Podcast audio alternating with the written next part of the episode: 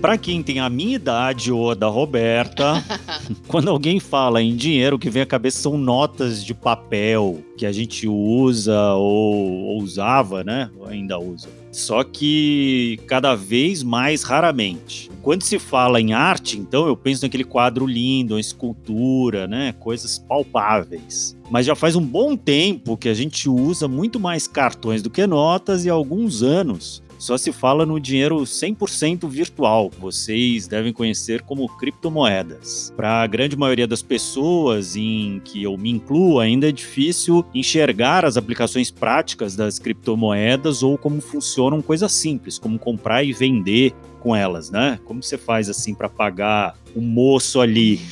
Na verdade, hoje você pode usá-las até para comprar certificados digitais de obras de arte, os NFTs. O que não dá para negar é que essas várias outras novidades digitais parece que vieram para ficar e são mais uma porta de entrada de recursos que podem servir para o terceiro setor, por que não? Com novas oportunidades de doar. Eu sou o Arthur Loubach. Eu sou a Roberta Faria. E o futuro das doações é o tema de hoje no Aqui, aqui se faz, aqui se doa.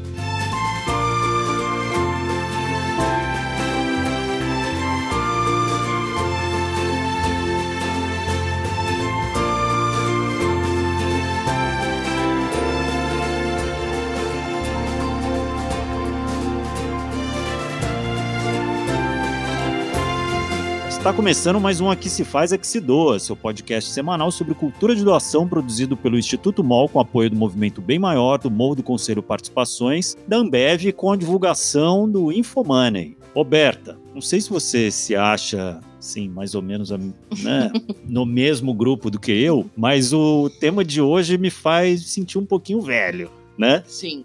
Ainda bem que nunca é tarde demais para aprender, se reinventar e olhar o mundo de outra forma. E não só isso, para descobrir como usar essas novas ferramentas como alinhadas para o que a gente fala aqui, né? Ajudar ao próximo, ser solidário, apoiar causas. É isso, Arthur. É normal a gente se perder logo de cara com esses conceitos, né? Até porque ninguém nasce sabendo e muitos deles vêm criados, né, levados à frente por novas gerações, enfim, não fazem parte do nosso grupo, da nossa realidade às vezes. Mas aos poucos a gente vai descobrindo que tem muitas maneiras de usar essas inovações para fazer o bem e até para alavancar o recebimento de recursos das instituições e causas que a gente apoia. Pois é, são novas opções que vão surgindo que se somam às que a gente já tinha e também coisas novas, como o próprio Pix, do qual a gente já falou aqui, e por que não, né? Tudo que tiver que puder somar, como diz o técnico do futebol, né? O que puder somar aí, tá bem-vindo. Com certeza. E só para ninguém ficar boiando, a gente vai falar um pouco mais de calma sobre essas tecnologias que o Arthur citou. Começando pelo conceito do blockchain, que você deve conhecer pelo menos de nome, já que existe aí desde o início dos anos 90, bem antes da maioria das pessoas ter o seu computador pessoal em casa ele nada mais é do que uma espécie de corrente de dados que permite rastrear o envio e recebimento de informações, geralmente financeiras. O nascimento dessa tecnologia está diretamente conectado ao das criptomoedas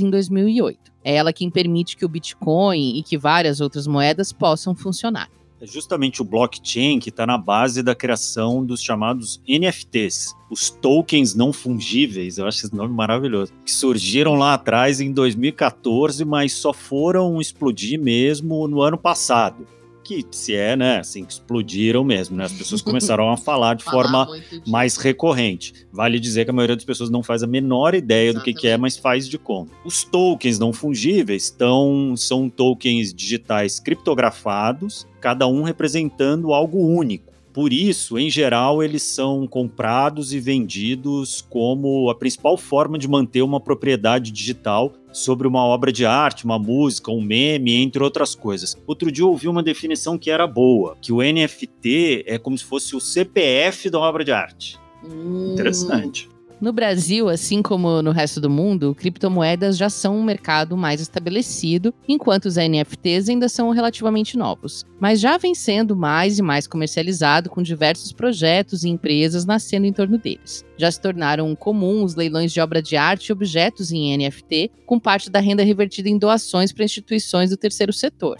No ano passado, aqui no Brasil, a empresa de moda infantil Pampili fez leilão do NFT de um tênis especial, com 70% dos recursos conseguidos revertidos para o movimento Saber Lidar, organização voltada para promover a saúde mental. E o mais legal é que essas vendas acontecem para o mundo inteiro. Então, o tênis foi vendido por 7 mil dólares para um comprador na China. Ah, não é um volume absurdo, mas se você pensar que um tênis custa menos de 100 reais, né? Alguém pagar por um tênis digital 7 mil dólares é impressionante. A gente, inclusive, falou dessa história em um dos talks que rolaram no quarto Encontros do Ar de 2021. Lá no YouTube do Instituto MOL, você confere uma entrevista com a Juliana Fleurice, ou voluntária do Movimento Saber Lidar, que foi a organização beneficiada por esse leilão e que conta como foi a experiência. A gente vai deixar o link na descrição aqui do podcast para você conferir na sequência. Além desse caso da Pampili, desde 2021 a gente vem vendo várias outras experimentações nesse campo. Teve o jogo de cartas paralelo que existe em NFT, que com o leilão arrecadou mais de 260 mil dólares para a plataforma de aprendizado online Khan Academy. A Havaianas fez um NFT doado para a ONG IP. O Gerando Falcões fez uma parceria de obra de NFT com a BMW, que também gerou renda para eles. A WWF fez uma coleção mundial de obras de arte inspiradas em animais em extinção, também em NFT. A Ampara Silvestre fez uma campanha com obras de arte inspiradas pela onça pintada e por aí vai. Tem um monte de casos bem interessantes para quem quer se aprofundar toda essa grana que se arrecada com os NFTs costuma ser recebida em criptomoeda. Hoje em dia, várias empresas permitem ter esse dinheiro na sua conta ou no seu cartão sem grandes dificuldades, mas vale lembrar que o valor depende muito da cotação da criptomoeda em que você recebeu. Aliás, as criptomoedas como um todo têm enfrentado quedas consideráveis nos últimos anos, é, após, né, os movimentos de subida e de queda são muito mais agressivos em geral do que o dos investimentos tradicionais. E como esse mercado é muito volátil, podem haver grandes alterações de curto prazo. É, então não dá para dar moleza, né? Bom, muitos conceitos aí já no começo do programa, né? E ainda vai ter mais. Então vamos dar uma pausinha e vamos ouvir aqui a Rafa Carvalho, a nossa Wikipedia do podcast, que vai nos contar o que, que são as tais das criptomoedas.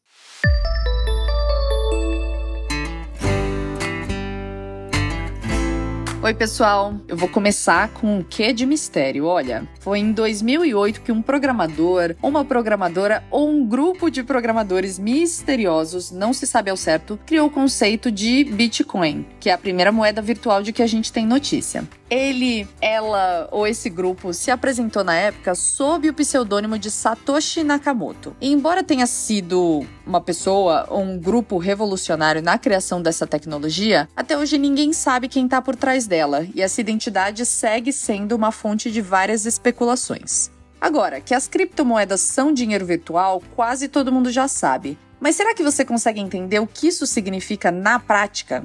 Eu explico melhor. Hoje, é claro que as criptomoedas não se resumem mais só ao Bitcoin, embora ele continue sendo uma das mais importantes mas elas já se multiplicaram e são inúmeras pelo mundo. E para explicar, gente, se qualifica como cripto qualquer moeda que exista digitalmente e use criptografia para fazer as suas transações. Elas foram criadas como um sinônimo de transações rápidas, seguras e anônimas. As criptomoedas e a tecnologia blockchain, que a Roberta e o Arthur já explicaram, estão interligadas desde o nascimento do dinheiro digital. É por meio desse tal de blockchain que as transações são registradas e validadas online. Então ele serve como uma espécie de espinha dorsal das criptomoedas. Dá para dizer que essas criptomoedas já pegaram aqui no Brasil, né? Há alguns anos isso já vem acontecendo a ponto de o próprio Banco Central já estar estudando o lançamento de uma moeda virtual oficialmente brasileira. Inclusive, pode ser que o Real Digital,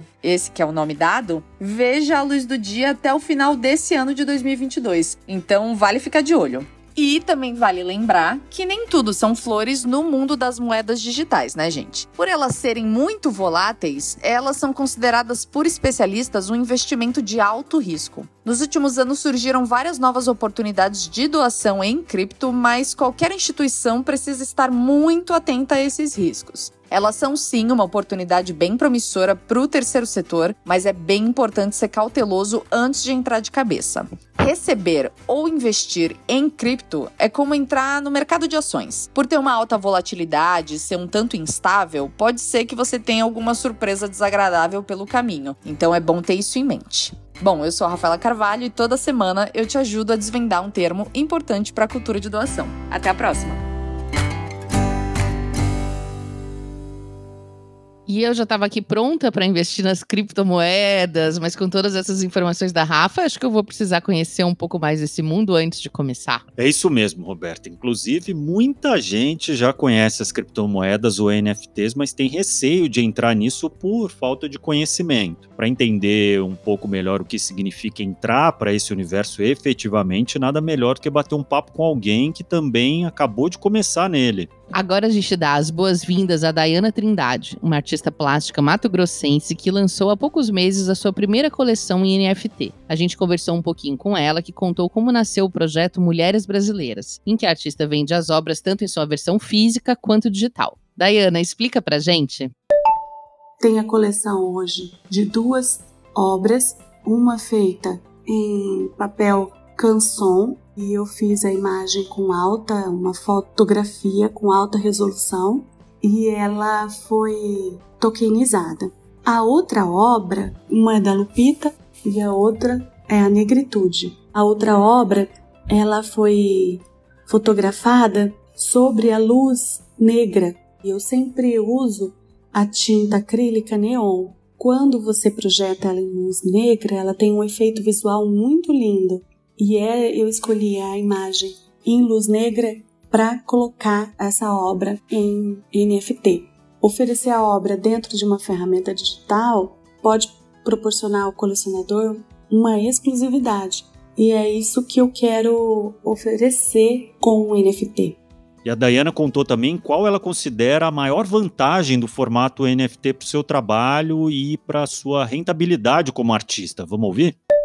É uma grande vantagem para os artistas que podem ampliar o leque de possível comprador, porque ele vai ter um maior alcance da população. Então, não fica restrito, né, só a região onde eu moro, ao, ao estado, ao país. Isso pode estar acessível para qualquer lugar no mundo.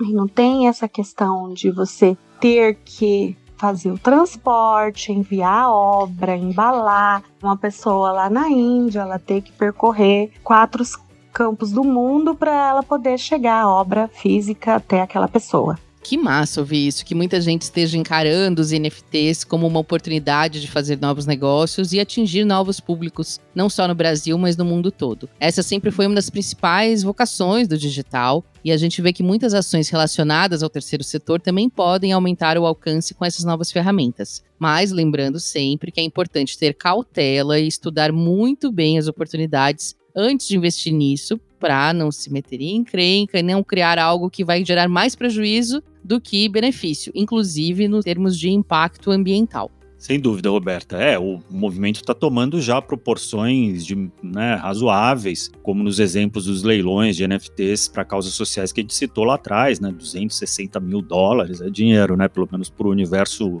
brasileiro, assim, é bastante dinheiro. E aos pouquinhos a gente vai ouvindo mais e mais iniciativas criativas por aqui mesmo, e eu acho que é um caminho sem volta, né? São instituições que enxergam ótimas oportunidades de tocar novos públicos e ampliar suas fontes de recurso, algo que tem sido uma necessidade constante.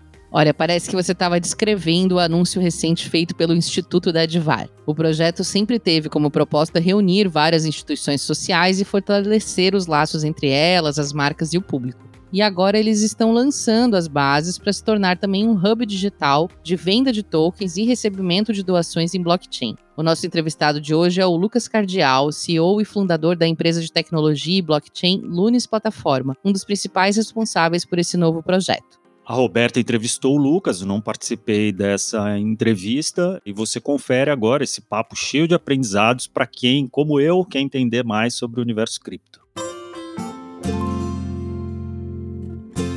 Lucas, seja bem-vindo ao nosso podcast. Obrigada por ter aceitado o nosso convite. Ô, Roberta, eu que agradeço pelo convite, de verdade. Querido, queria que você começasse falando um pouco pra gente sobre como que você chegou nesse assunto, sobre o seu currículo, como que você foi parar no blockchain, criptomoedas, NFTs, e hoje é esse o seu foco lá na Lunes?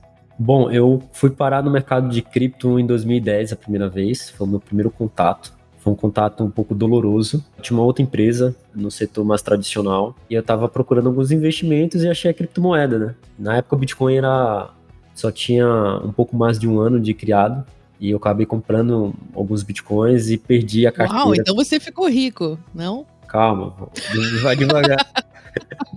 eu acabei perdendo a minha carteira, né? É, não sabia guardar de forma adequada e perdi a seed, meu computador teve um problema e aí tive que formatar e eu apaguei a carteira, no sol não tinha escrito as palavras-chave, simplesmente perdi meus bitcoins. Caramba!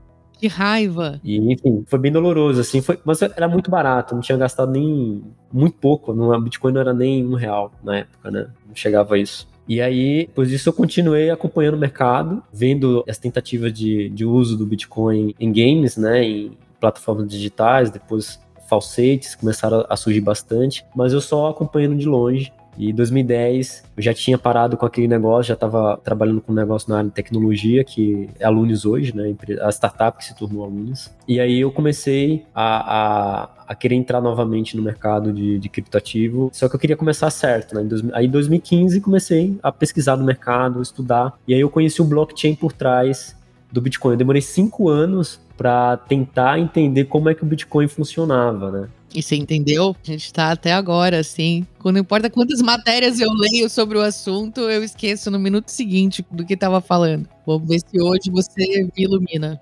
É porque é um pouco disruptivo, né? Uma mudança de, de forma de pensar. E não é que é difícil, é literalmente é uma quebra de linha de pensamento e você tem que estar tá exposto àquela informação muitas vezes para você começar a absorver.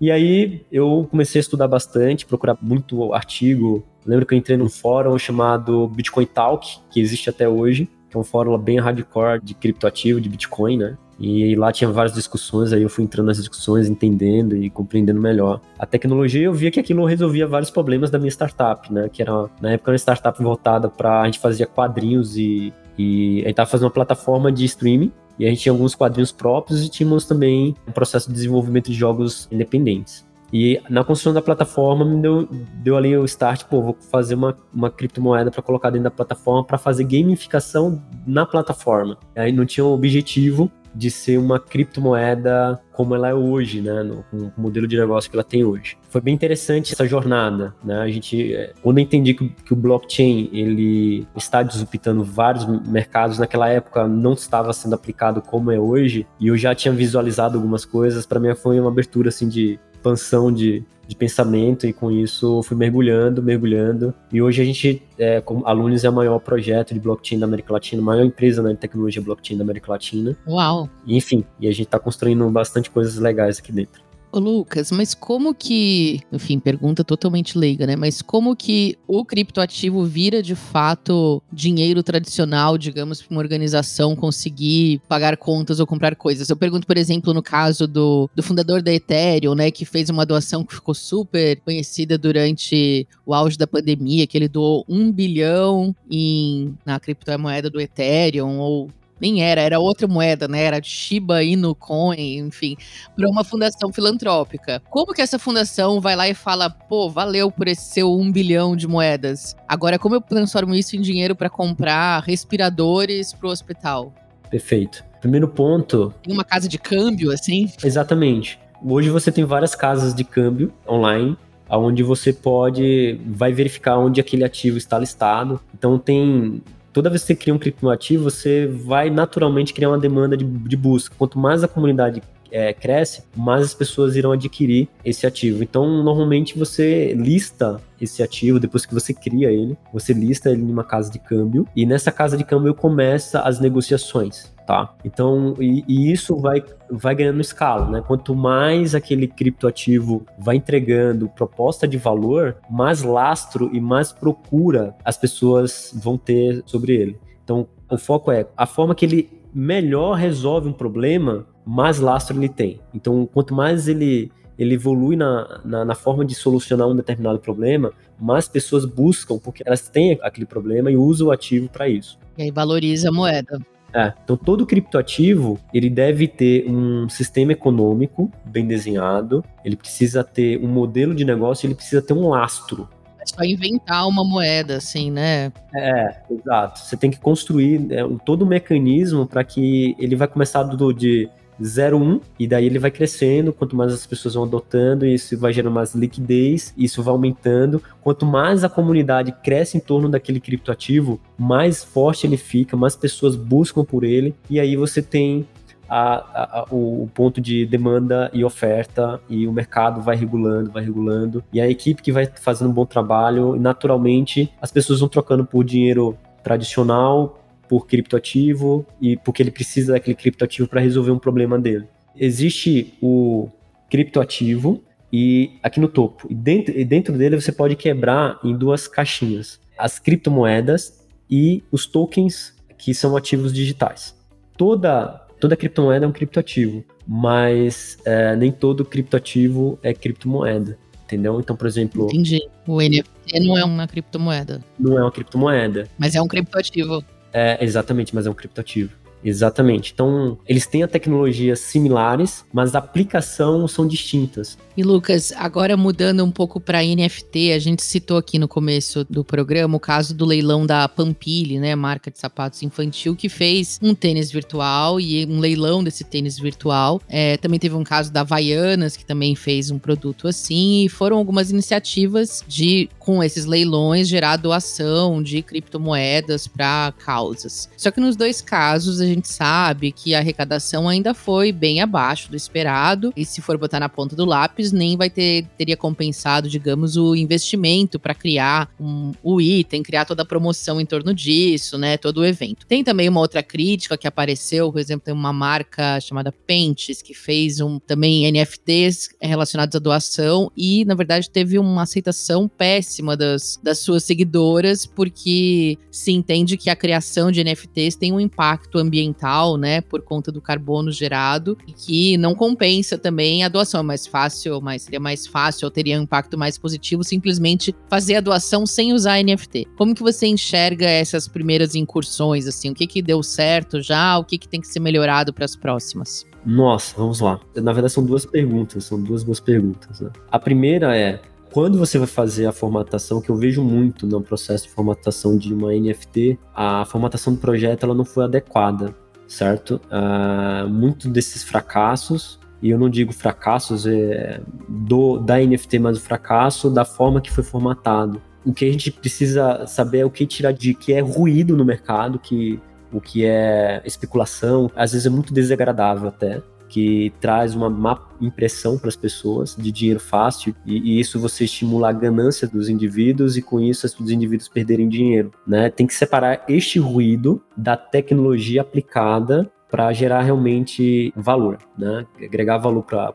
a sociedade. Então, a maioria desses projetos eles são formatados por pessoas que não entendem de, de criptoeconomia. Eles entenderam que tem um hype no mercado, acha que só é, fazer como qualquer outro projeto, como falei, se você entra no mercado de criptoativo com a mentalidade do, do mercado tradicional e você não entender o conceito, você não vai conseguir formatar um produto ou um serviço adequado. E com isso ele literalmente não vai ter tração, ele não vai alcançar os objetivos iniciais, entendeu? Então, que ele foi que ele está proposto a, a resolver. Então, é esta questão é um ponto que eu vejo muito tá? Ah, por exemplo, no processo de formatação, a gente busca entender todo o projeto e buscar o máximo de valor possível e como a gente vai conectar as comunidades que já existem no mercado de criptoativo que apoiam esse tipo de projeto. Né? Muitas vezes que é a comunidade base. Uhum. Muitas vezes o projeto é criado e essas comunidades elas não são inclusas dentro desses projetos. É,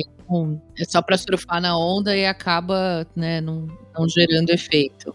Exato, então tem muito disso. O especialista que lê duas, três horas e acha que ouviu algum podcast, você tem que, literalmente, você tem que mergulhar, você tem que. Uh, porque, por exemplo, o que é NFT? NFT é a evolução do registro de patentes, é uma evolução absurda disso daí, né? E as possibilidades são infinitas, de verdade. Assim, se a gente fosse tratar só de NFT, as possibilidades daria um podcast específico disso. Esse é o ponto, acho que responde a primeira, primeira pergunta. A outra pergunta foi em relação à, à parte ecológica, impacto social que fazer um ativo de NFT ocorre. E aí tá, a gente teve um, infelizmente, a, a maioria das pessoas não, não conhece é, os críticos, ainda mais os críticos, né? É, também existe o lado crítico. Às vezes a pessoa vai criticar sem entender profundamente como as coisas funcionam. Não existe só redes que têm alto consumo de eletricidade. Por exemplo, eu vou dar um exemplo da rede da Lunes, a nossa rede. Quando a gente cria, formatamos alunos, nós criamos, não, nós precisamos criar uma rede que não tenha um gasto energético alto, que ela seja escalonável e não gere impacto no meio ambiente certo? Então nós nascemos em um formato que, por exemplo, toda a nossa rede hoje rodando 24 horas por dia, 4 a 4 anos, ela gasta menos do que uma rede de, é, do que um site online. Excelente. Eu tô com mais um milhão de dúvidas, mas o nosso tempo acabou, então a gente vai precisar fazer outros episódios para esclarecer tudo que falta. Ou vocês podiam fazer um curso aí, fica aí a sugestão, um curso blockchain, criptoativos, criptomoedas, NFTs para o terceiro setor, porque tem muita gente querendo aprender. Lucas, obrigada por ter vindo e por toda a aula e ideias aí que você deixou. E, e, mais, aula boa é assim, quando a gente sai com mais perguntas que a gente tinha quando entrou. Então, verdade. Valeu, foi muito legal. Obrigado, muito obrigado pela, pela recepção e forte abraço para vocês. Falta só, quase eu ia esquecendo aqui, falta uma última coisa que é a nossa rodada relâmpago. É bem simples, eu vou te fazer cinco perguntas e você responde com a primeira coisa que tiver à cabeça, tá bom? Nossa, meu pai sou péssimo pra isso, vamos lá.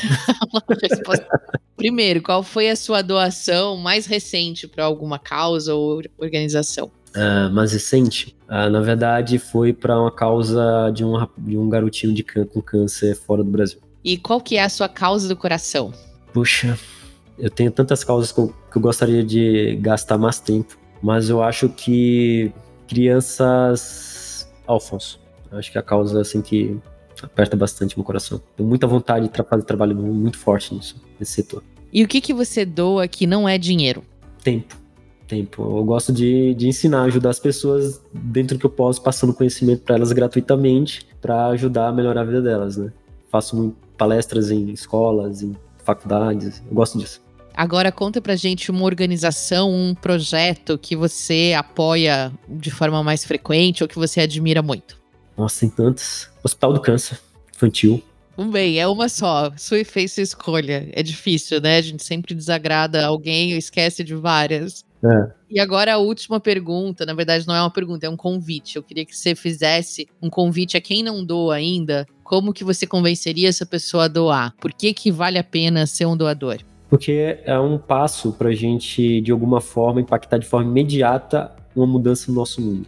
A gente tem uma mudança a longo prazo que é educando nossas crianças, só que o resultado vem a longo prazo. E a curto prazo, doação é uma ação imediata. Então você consegue, é, de alguma forma, mudar, de, talvez não o mundo inteiro, mas com nada o que está ao seu redor. E isso é importante. Se todo mundo fizer o seu trabalho, o mundo fica bem melhor. Isso aí. Muito bom, Lucas. Muito obrigada e volte sempre aqui. Imagina, estou à disposição, é só convidar. Beleza, a gente se vê em breve.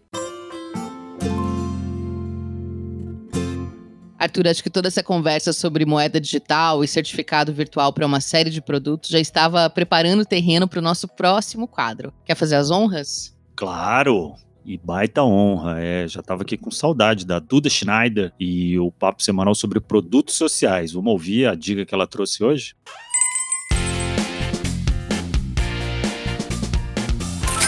Oi, gente, eu sou a Duda Schneider e esse é o nosso quadro Mexendo Bem. Hoje vamos falar de uma marca de uma ONG que já apareceram por aqui antes e que fazem bonito com os produtos sociais. É a Havaianas e a Gerando Falcões. A Havaianas, que já tem em seu currículo a coleção em parceria com o Instituto IP e a coleção Pride, acaba de lançar a Quebrada Cria, quatro pares de sandálias com lindas artes criadas por artistas da favela, vendidas em mais de 250 mil pontos de venda no país e com 7% do valor de venda revertido para Gerando Falcões. Além de ter o um potencial enorme de doação, em 2021 a coleção Pride doou mais de 2,4 milhões de reais. A coleção também fortalece artistas de comunidades de todo o país que criaram as quatro estampas inéditas e que estão lindíssimas. A marca também vai vender esses modelos com valor mais acessível nas regiões desses artistas, oferecendo assim mais visibilidade e ampliando a presença das obras nas favelas. E se você, assim como eu, também está apaixonado por esse projeto, corre no site da Havaianas ou na loja mais próxima de você para garantir sua nova sandália e dar mais passos em direção a um futuro melhor.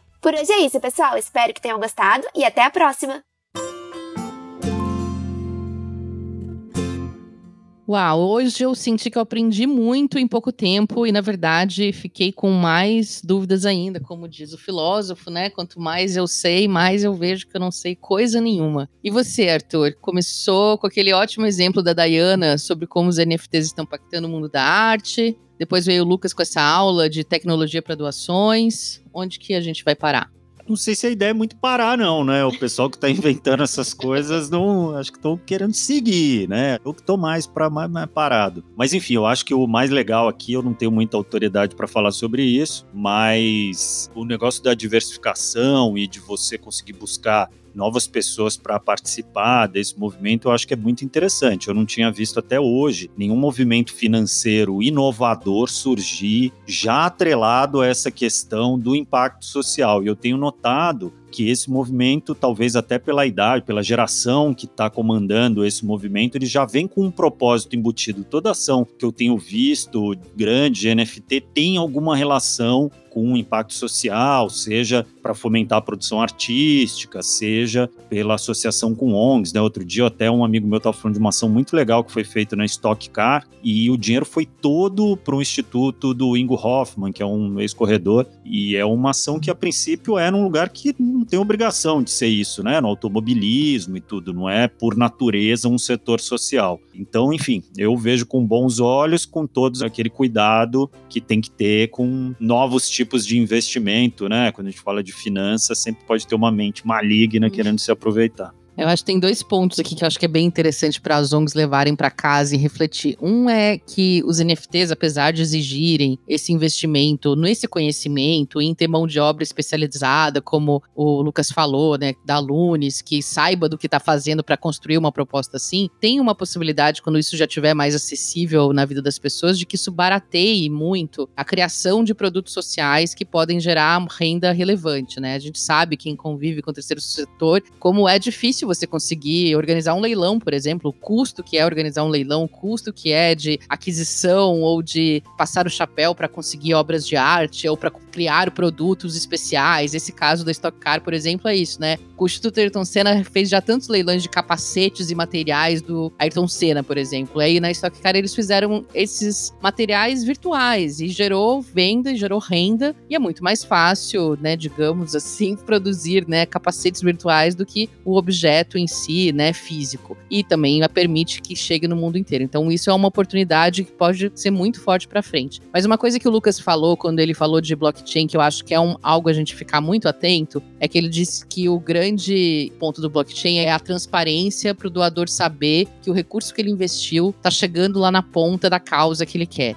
E isso exige da gente que trabalha com cultura de doação um desafio tremendo de educar as pessoas para entender que chegar na causa não significa necessariamente chegar na ponta, porque a organização precisa pagar contas de luz, funcionários e mais um universo inteiro de despesas, né, institucionais para fazer o seu trabalho. Então, toda vez que a gente ouve falar de blockchain, vem com essa, ah, a gente vai usar isso para quebrar a desconfiança do doador, porque ele vai ver onde o dinheiro dele vai parar e talvez o dinheiro dele vá parar no salário de um funcionário que é essencial para essa organização funcionar e não na mão de uma pessoa beneficiada, na forma, por exemplo, sei lá, de um medicamento. Lá talvez tenha que pagar o um enfermeiro antes de chegar no medicamento. Então, isso exige da gente um pensamento bem crítico de como a gente vai conscientizar é, para o valor institucional das organizações na hora de pedir doações, que nem tudo é para ponta e tudo bem, isso faz parte né, do trabalho. E se você tiver alguma história bacana, alguma colocação, alguma crítica ao que a gente falou sobre blockchain, criptomoedas, NFTs, pode mandar lá no nosso Instagram, arroba Instituto Mol, ou no nosso perfil do LinkedIn, ou escrever para essa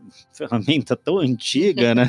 o e-mail, contato arroba institutomol.org.br A gente vai adorar receber seu recado e com certeza vamos responder qualquer coisa que, que você mandar, porque adoramos o diálogo. E se você conhece um colega, um amigo que não ouve podcasts, não gosta do formato, avisa que o Aqui Se Faz, Aqui Se Doa também está na nossa biblioteca em texto. Estamos publicando as transcrições dos episódios no nosso site. É só entrar em institutomol.org.br e buscar na nossa biblioteca. E o link fica na nossa descrição também. E por hoje é só, pessoal. Semana que vem estamos de volta. Esse podcast é uma produção do Instituto MOL com o apoio do movimento Bem Maior, da Morro do Conselho, participações da Ambev. A produção é do Leonardo Neiva, o roteiro final e direção é da Vanessa Henriques e a arte é da Gláucia Ribeiro, todas do Instituto MOL. As colunas são da Rafa Carvalho, da Duda Schneider, da editora MOL e a edição de som é do Bicho de Goiaba Podcasts. É isso.